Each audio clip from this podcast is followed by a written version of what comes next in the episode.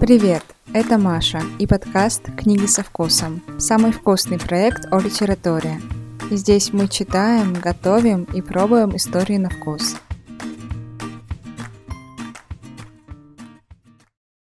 Всем привет! Возвращаюсь после внезапного долгого перерыва с новым эпизодом. Сегодня расскажу о книге Микаэля Ниэми «Популярная музыка из Витулы». Поговорим о том, что значит быть финским подростком в 60-х годах прошлого столетия, восхищаться Элвисом, зарабатывать на ловле крыс и доказывать свое мужество на семейных застольях и в бане. Блюдо этого выпуска – шведское печенье с корицей. В рекомендациях будут книги про дружбу, детство и взросление. И еще одна бонусная – про писателей и еду. Надеюсь, будет интересно. Поехали!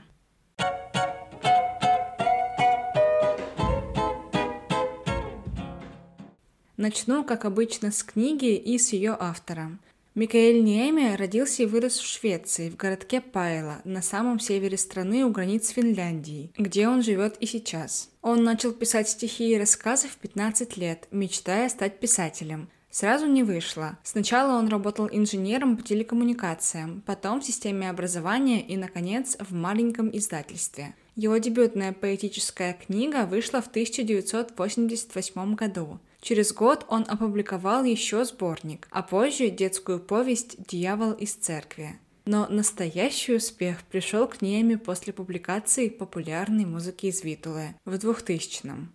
Книга быстро разошлась по Швеции тиражом более 500 тысяч экземпляров и принесла Неме престижную национальную премию Августа. Следующий роман «Сварить медведя» вышел в 2017-м, стал самой ожидаемой книгой года в Швеции и после публикации попал в списки бестселлеров не только родной Швеции, но и в Норвегии, Испании и в других странах. Последний роман Ниеми «Дамба» вышел в 2021 и тоже получил кучу восторженных отзывов читателей и критиков. В общем, мир полюбил Микаэля Ниэме, и я тоже полюбила его творчество. И началось все как раз с Витулы. Вообще, Витулу романом назвать сложно. Скорее, это автобиографическая повесть. В ней Ниеми рассказывает о своем детстве в родной Пайле, а если точнее, в самом глухом районе, прилегающем городку, который местные называют Виталаянкой, что означает «сучье болото». Все начинается так. Матти, прототип самого Ниеми, знакомится с соседским мальчиком Ниилой. Они тут же вызывают друг у друга взаимный интерес и в этот же день ввязываются в первое приключение. Они садятся в случайный автобус, который отвозит их в город. Там они пересаживаются в другой автобус, побольше. Он оказывается туристическим. Они прячутся за багажом в конце автобуса и благополучно доезжают до аэропорта. И все это тайком, не заплатив ни копейки. И там вместе с другими пассажирами садятся в самолет. В самолете у них тоже никто не спрашивает билетов, и вот таким образом они долетают до Франкфурта. Как они добираются домой, Неэми не рассказывает, но я думаю, что влетело им тогда знатно. Это был мой первый полет. Оба мы чувствовали себя немного неловко, но красивая стюардесса с карими глазами и сердечками в ушах помогла нам пристегнуть ремни. Моему товарищу досталось место у иллюминатора. Мы с растущим торжеством глядели, как раскручиваются блестящие пропеллеры. Все быстрее, быстрее, вот уже совсем слились в единый невидимый круг. Начали взлетать. Меня вжало в сиденье, колеса стали подпрыгивать. Потом легкий рывок, оторвались от земли. Мой приятель в восторге тыкал в иллюминатор. «Летим!» Внизу простирался мир. Люди, дома, машины, съежившиеся до игрушечных размеров, такие маленькие, что можно было положить их в карман. Потом со всех сторон нас обступили облака. Белые снаружи, серые, как овсянка, внутри. Протаранив облака, продолжили подниматься. Все вверх и вверх пока не достигли купола неба, и тогда стали парить, медленно, почти незаметно. Первая сцена с путешествием задает тон всей книги. После нее начинается уже основная история. И это история о дружбе двух мальчиков, Мати и Нииле. На дворе 1960-е. В мире повсюду гремит рок-н-ролл, но в Витуле о нем даже не слышали. В Витуле царство снега зимой и комаров летом. Местные жители – шведы, саамы и финны. По-шведски говорят с финским акцентом, а по-фински – со шведским. Главное развлечение – охота, рыбалка и сауна. И еще праздничные пиршества, где есть заставляют насильно. Но в Витуле жизнь бьет ключом. Нищая глубинка обзаводится новыми дорогами, домами и знакомится с рок-н-роллом. Матти сразу влюбляется в Элвиса, причем настолько, что вырезает себе гитару из какой-то доски, натягивает на ней резинки вместо струн и устраивает сольные концерты для самого себя, подражая Элвису. Позже он, конечно, покупает себе нормальную гитару и даже обзаводится собственной рок-группой. На пластмассовой стойке, напоминавшей решетку для посуды, сестра выставила единственный сингл и взяла с меня торжественную клятву, что я не посмею даже дышать на него. И вот я непослушными пальцами схватил пластинку, погладил лаковую обложку, где был изображен молодой стиляга с гитарой в руках. Черный чуб спадал на лоб. Стиляга улыбался и встретился со мной взглядом. Бережно, очень бережно я вынул черный виниловый диск. Осторожно снял крышку.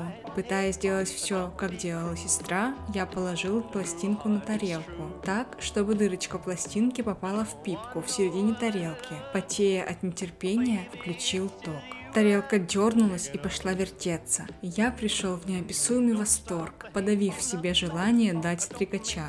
Неуклюжие детские пальцы схватили змею, черную упругую змею с ядовитым зубом, жестким, словно зубочистка. Раздалось потрескивание, как будто жарились шкварки. «Сломалась», — подумал я. «Я испортил пластинку, она больше не играет». Бам-бам-бам-бам! Ага, нет, играет. Тяжелые аккорды и заводной голос Элвиса. Я стоял как вкопанный, позабыв сглатывать слюну, которая струйкой текла с губы.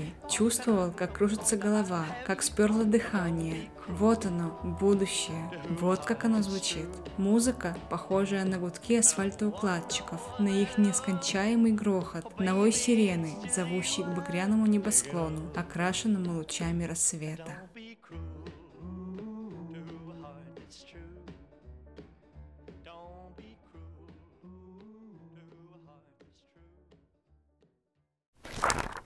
Вообще, тема музыки проходит через весь роман и связывает все истории вместе. В этом плане роман чем-то похож на повесть Рэя Брэдбери «Вино из одуванчиков». Тут тоже разные истории от детства переплетаются вместе сквозной темой и собираются в единый сюжет. Но если вино для меня скорее летняя книга, то Витула больше подходит для зимнего чтения. Тут много снега, настоящих таежных лесов, гор и северной природной красоты, которую Ниеме очень любовно и зрелищно описывает. Что мне еще понравилось? Во-первых, сама Витула, в которой легко можно узнать родную глушь, если вы, как и я, выросли в российской провинции. Отсутствие дорог, лес в пяти минутах ходьбы от дома и вообще повсюду, будто город в него врастает. Тут мирно уживаются самые разные культуры и наречия. Люди искренне верят в нелепые россказни и легенды о ведьмах. Но в итоге, несмотря на разницу культуры достатка, проблемы у всех одинаковые.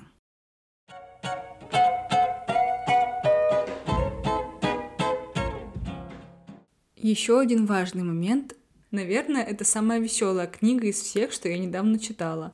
Как выяснилось, финны вообще очень часто пишут о смешном. И кажется, это неудивительно, ведь вообще скандинавские страны известны своим высоким уровнем жизни. И взять ту же самую Финляндию, по оценкам ООН, она уже шестой год подряд занимает первое место в ежегодном рейтинге самых счастливых стран мира. В общем, живут они там неплохо, и в этом один из секретов юмора Неэми.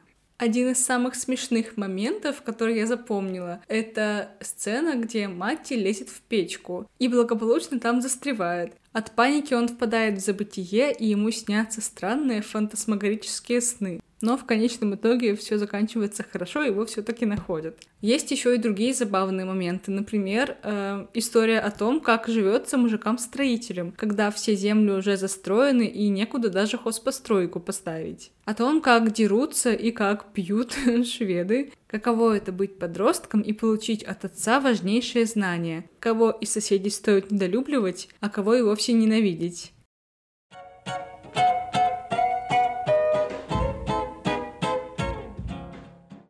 Особая тема — это чувство непонимания, кому ты принадлежишь, и потерянность. Потому что герои в книге и не финны, и не шведы, а что-то посередине. Их не принимают ни те, ни другие, и вообще считают промежуточным звеном.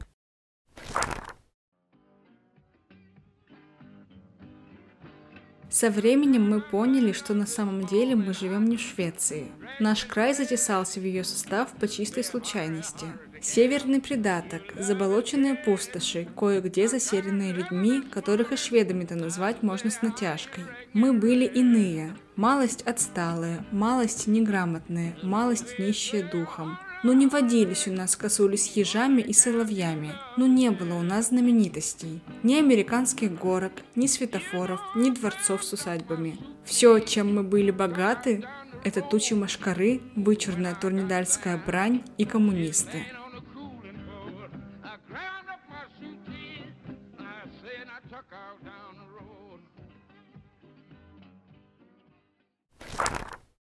Что еще хочу отметить? В книге мне понравилась ее двойственность. С одной стороны, ты погружаешься в самобытную финско-шведскую культуру и узнаешь много нового. Но с другой стороны, находишь очень много схожестей между финской и русской культурами, особенно по части обильных семейных застолий. Но об этом я расскажу чуть позже, когда буду говорить о еде. Например, традиция париться в раскаленной как ад бане, а также встречаться с многочисленной родней, большую часть из которой ты видишь только однажды.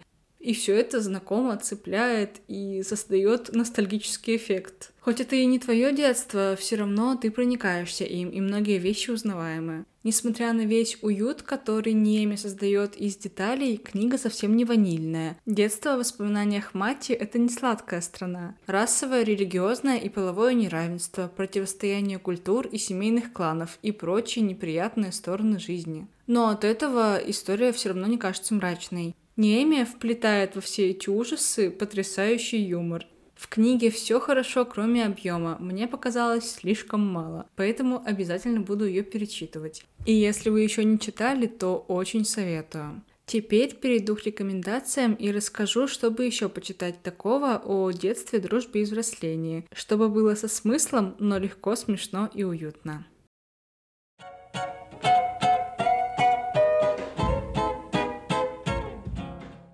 Первое, что хочу посоветовать, это книгу бельгийского писателя Барта Муэрта, которая называется «Братья». Барт Муэрт дебютировал как писатель в 1983 году. С тех пор он написал более 40 произведений, стал сам исполнять их со сцены, получил десяток премий в Бельгии, Нидерландах и других странах и был переведен на 21 язык. «Братья» — это первая и пока единственная книга Муэрта на русском языке. Это сборник автобиографических рассказов, где Муэрт, самый младший из семи детей, вспоминает о своем детстве. И, как оказалось, жизнь обычной семьи в Брюгге не так уж сильно отличается от жизни в любой другой стране. А детство фламандских детей наполнено теми же историями, что и детство любого из нас. Папа раздает оплеухи, курит трубку и сутками сидит у стола. Это называется «мыслит». Кроткая мама варит обеды в промышленных количествах и за всеми убирает. А еще изобретает всевозможные хитрости, чтобы заставить семерых детей есть брюссельскую капусту. Например, продает за тарелку супа кусочек земли в саду. Сами мальчики те еще фантазеры, и, как принято детям, просто развлекаются. Купаются в чужих бассейнах, пытаются воровать, издеваются над девчонками, любуются случкой кроликов, смеются над пьяницами, грубо разыгрывают родителей, да и друг друга, а также подсылают самого младшего подглядывать за женщинами в купальне. Детство в братьях описано тонко, искренне, с юмором и глубиной. Мойрту удалось передать особую бессобытийность жизни ребенка, когда кажется, что ничего не происходит, но это ничего наполнено ощущениями, мыслями и переживаниями понимание мира вокруг. В книге можно и посмеяться, и поплакать, а главное вспомнить о детстве, о беззаботности и легкости. По атмосфере и впечатлениям книга очень перекликается с Виттулой, так что если вам она понравилась, то рекомендую присмотреться и к этой.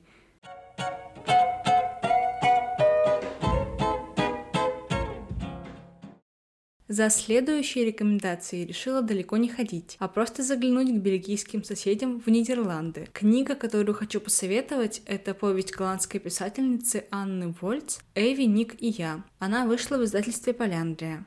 Анна Вольц уже стала настоящим феноменом детской и подростковой литературы. Автор «Аляски», «100 часов ночи», книг «Моя удивительная и очень странная неделя с Тесс», «10 дней в украденной машине» и еще около двух десятков других. Книге «Эви, Ник я» история такая. У Флоры большая шумная семья. У каждого из ее родни как минимум пять детей. А у нее самой четыре старших брата, которые постоянно играют в футбол и смотрят телепередачи про автомобили. Мама половину недели работает в магазине оптики, а все остальное время занимается домашними делами. Флора необщительная и довольно суровая по характеру, не любит людей, предпочитая проводить время в одиночестве. И тут в ее жизнь врывается свадьба. Свадьба ее тети Нины. Там она знакомится с Ником, таким идеальным ребенком, который помогает родителям, организаторам свадебных торжеств. Позже там же на свадьбе Флора встречает Эви, богатую сироту и, как выясняется позже, будущую соседку, которая переселяется в дом напротив с отцом и его будущей женой. А дальше еще интереснее. Флора обожает животных, и ее главная мечта – вырастить собственных цыплят. И тут она как раз замечает во дворе Эви курицу и решает ее украсть, чтобы та высидела ее цыплят. Эви об этом узнает, но обещает ничего не рассказывать отцу. Теперь у обеих нет выбора, им придется подружиться. Обе девочки немного со странностями, но это в сочетании с одиночеством притягивает их друг к другу. Потом к компании подключается и Ник, и с этого момента в жизни Флоры начинаются приключения. Так уж сложилось, что авторы, пишущие на нидерландском, не признают сложных тем литературы для детей. История, с одной стороны, очень трогательная и рассказанная с детской искренностью. И главное, это история о дружбе, о такой, которая бывает только в детстве.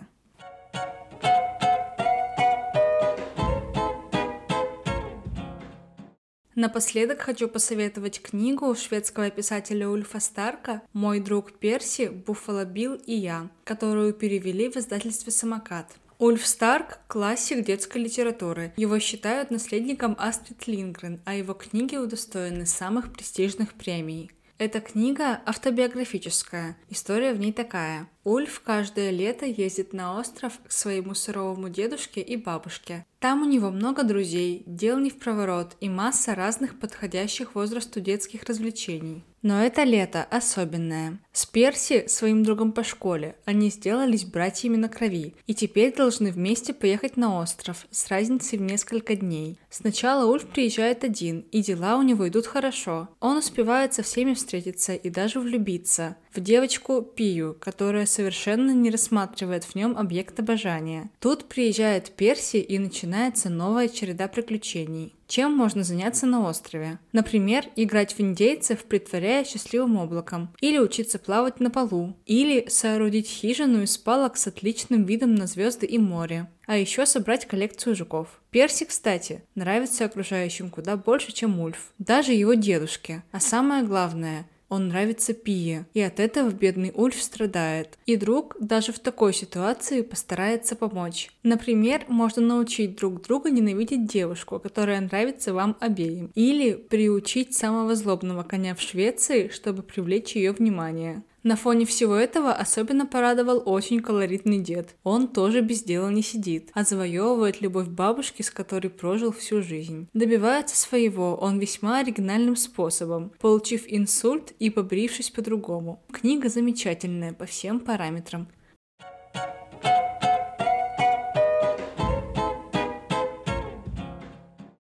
Позволю себе еще одну бонусную рекомендацию. Расскажу о книге Алексея Митрофанова «Любимая еда русских писателей», о писателях и о том, что они любили поесть. Текст плотно набит самыми разными блюдами вперемешку с кулинарными причудами писателей. Митрофанов проделал очень хорошую исследовательскую работу, такой основательный research. В книге собрана почти вся русская классика Серебряного века. Из еды чего тут только нет. Вареная стерлядь, черепаший суп, перепела, земляника, спаржа, мороженое, изысканные вина и шампанское. Есть и очень простые блюда, которые больше не про еду, а про писателей, про их привычки и жизнь. Например, пшенная каша с тыквой из воспоминаний Анны Ахматовой, которую та украла у своей соседки по коммуналке. Или альбертики, любимое печенье Льва Толстого. А еще знаменитый анковский пирог из песочного теста с лимонным кремом, который в доме Толстых очень любили. Кстати, Гоголь обожал итальянские итальянскую кухню и даже сам стряпал макароны. Очень любил сладкое и варил грушевый квас. Конечно же, всего этого я не знала, пока не прочитала. И в целом книга полна вот таких вот неожиданных моментов из биографий писателей. Очень познавательно, увлекательно и вкусно во всех смыслах. Если любите русских классиков, литературу и еду, то советую книгу Алексея Митрофанова «Любимая еда русских писателей».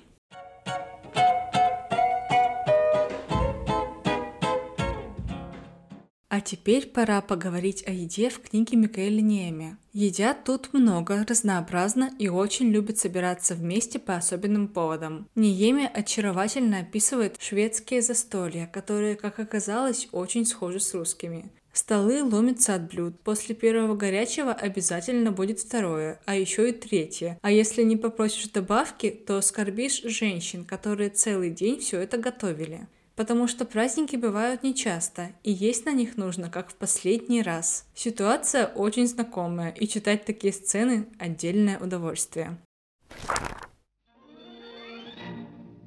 Мать невесты пожаловалась на воробьев, которые собрались за этим столом и не хотят ничего клевать. «Удивительно», — говорила она, — «как такой худосочный род умудряется размножаться, а уж о подобном пренебрежении турнидальским хлебосольством она и не слыхивала с тех пор, как шведский король отказался принять чарку в Ваякале. Все налегли на еду. Мать же невесты в сердцах сказала, что если гости и дальше будут делать вид, что едят выпечку, то лучше пусть засунут ее себе в другое место, потому что, как всякому терпению, бывает предел. И хотя животы чуть не лопались, а ремни были ослаблены до последней дырки, все гости потребовали добавки. Потом еще и еще, пока вдруг резко не отвалились от стола, не в силах больше съесть ни крошки.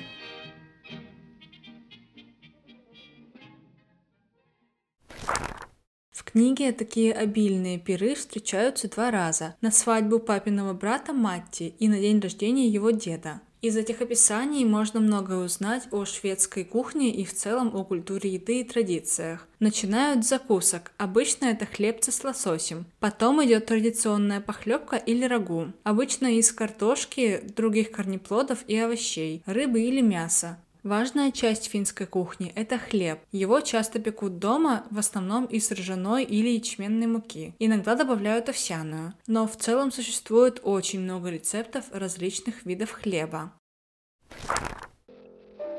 Гости принялись зачерпывать щи и орудовать ложками. Мощное чавканье радовало стрепуху до глубины души. Рот наполнялся густым бульоном, дикой олениной, корнеплодами, выпистыванными в родной земле, выплевывал кости и жилы, высасывал мозг. По подбородку стекал горячий жир. Стрепухи, сбиваясь с ног, разносили корзины с домашними хлебами, хранившими аромат березового дыма и очага. Хлеб был еще такой горячий, что на нем плавилось сливочное масло. Замешан на муке родного норландского ячменя, что зрел на ветру под солнцем и сильными дождями. Сытный хлеб, от которого челюстью крестьянина переставали жевать, замирали от чистого блаженства, глаза закатывались, а стрепухи гордо переглядывались между собой, посмеивались и отряхивали муку с натруженных рук.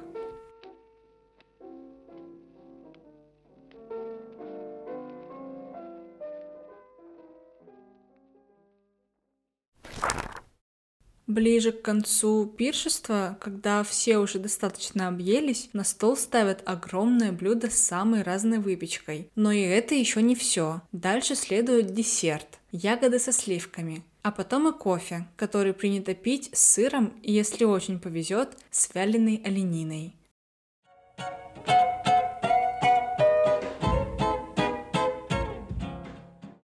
Так сложилось, что в подкасте я готовлю в основном десерты и выпечку, поэтому сегодня не буду сходить с намеченного курса. В шведской кухне выпечка занимает особое место. Из основательного разные пироги с мясом и рыбой, из сладкой выпечки готовят открытые пироги из песочного теста с ягодной начинкой, которые сверху заливают сливками или сметаной, а также знаменитые булочки с корицей, кардамоном и изюмом. И еще много других сладостей, есть из чего выбрать. Thank you.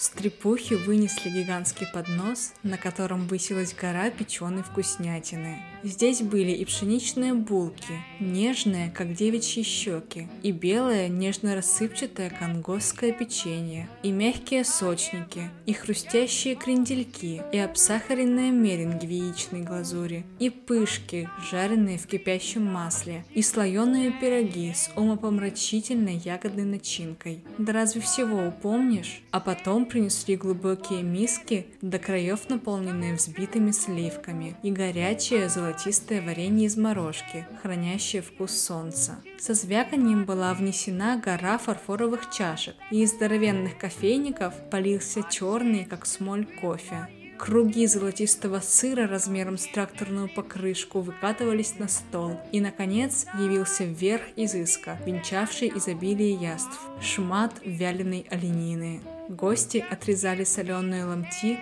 клали их в кофе, смешивали с сыром, брали губами белые куски рафинада. И только тогда, налив себе в блюдце дрожащими от нетерпения руками, с удовольствием прихлебывали манну небесную.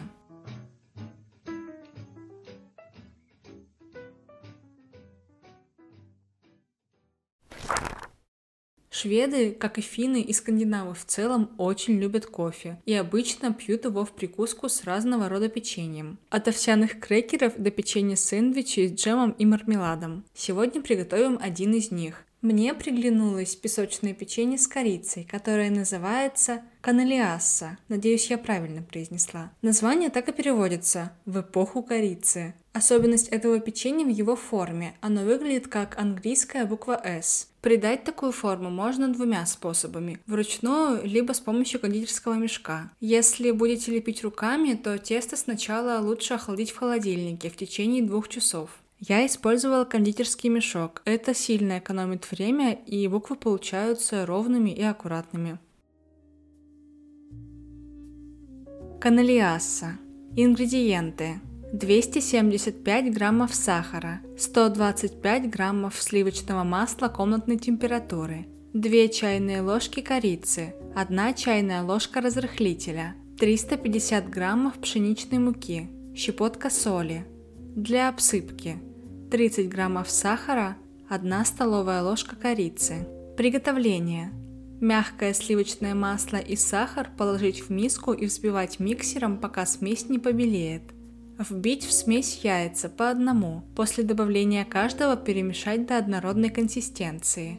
Отдельно смешать сухие ингредиенты. Муку, соль, разрыхлитель и корицу. Добавить их к взбитой смеси масла, сахара и яиц. Тщательно перемешать кулинарной лопаткой до однородного состояния.